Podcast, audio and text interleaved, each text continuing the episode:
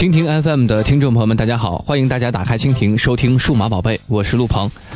喜欢数码宝贝的听众朋友们，可以点击收藏，以后想听就听。当然，你也可以在新浪微博中搜索主播陆鹏，加微的那个便是我了。关注我的微博，可以收听其他更多精彩节目。在今天的节目当中，我们来和大家聊一聊三星的 Note 五。二月十五号的信息显示，某著名电商平台在列的三星 Galaxy Note 五仅售四千三百八十八元，而且这个价格是该平台自营的标价，有很高的参考性。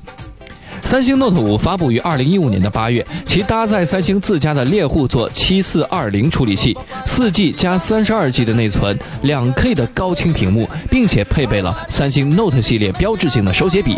现在虽然发布也有半年有余，但 Note 五的配置现在看起来依然可以冠以旗舰的称号。三星在刚刚过去的二零一五年可谓是风起云涌啊。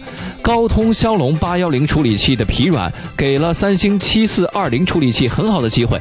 三星也凭借这款处理器的出色表现，而在移动处理器领域杀出了一个回马枪。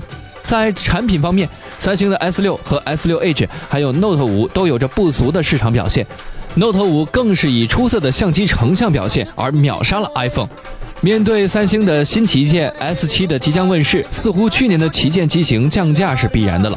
那么这样的价格，你会去选择三星 Note 五吗？也就是现在我们说的四千三百八十八元三星 Note 五，你会入手吗？